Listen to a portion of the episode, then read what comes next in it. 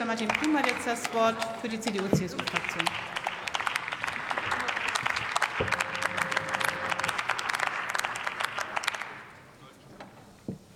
Sehr geehrte Frau Präsidentin, meine sehr geehrten Damen und Herren, liebe Kolleginnen und Kollegen! Als Vater zweier Kinder weiß ich ganz gut, dass bei Kindern ab so rund anderthalb Jahren die sogenannte Trotzphase anfangen kann. Sie können sich bockig und trotzig verhalten, wenn sie ihren Willen nicht bekommen.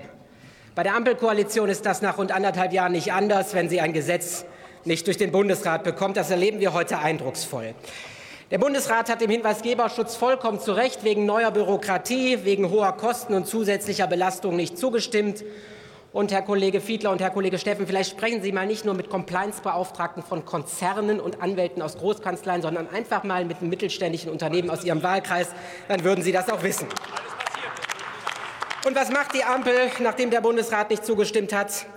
Sie greift bockig in die Verfahrenstrickkiste und beschreitet trotzig, Herr Staatsminister Posek hat es gesagt, verfassungsrechtlich äußerst dünnes Eis, anstatt sich fest auf dem Boden unseres Grundgesetzes zu bewegen. Die Regeln besagen nämlich erstens, stimmt der Bundesrat einem Gesetz nicht zu, dann kann nicht nur der Bundesrat, sondern auch die Bundesregierung und der Bundestag den Vermittlungsausschuss anrufen, um einen Kompromiss zwischen Bund und Ländern zu verhandeln. Das war, ist und bleibt auch hier die Chance. Nutzen Sie sie. Aber ich weiß, Kompromiss in der Trotzphase ganz, ganz schwierig. Zweitens bedarf ein Gesetz der Zustimmung des Bundesrates, darf der Bundestag es nicht, wie Sie es heute machen, in einen zustimmungsfreien und in einen zustimmungspflichtigen Teil aufspalten, wenn dadurch, Zitat, notwendigerweise Zusammengehörendes auseinandergerissen wird. Das ist hier offensichtlich der Fall. Es geht um die Umsetzung einer Richtlinie. Der Bundestag hat ihre Umsetzung bereits durch ein Gesetz beschlossen. Und nachdem die Zustimmung des Bundesrats nicht vorliegt, gehen Sie hin, reißen aus diesem Gesetz etwas raus, packen es in ein anderes Gesetz, um dann erst ein Gesetz zu beschließen, um es im unmittelbaren Anschluss wieder zu ändern. Wenn nicht hier auseinandergerissen wird, was zusammengehört, wann dann, liebe Kolleginnen und Kollegen? Drittens.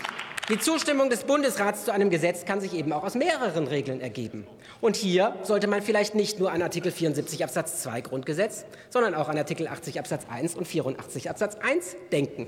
Auf ersteren hat Sie bereits der Bundesrat im Dezember hingewiesen und auf letzteren sollten Sie mal ein bisschen achten, wenn Sie sich die verbindlichen Verfahrensregeln für die Meldestellen der Länder in Ihrem eigenen Gesetzentwurf anschauen.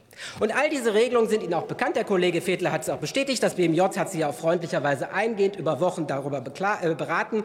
Und deshalb beraten wir auch heute nicht einen Regierungsentwurf, sondern zwei Fraktionsentwürfe.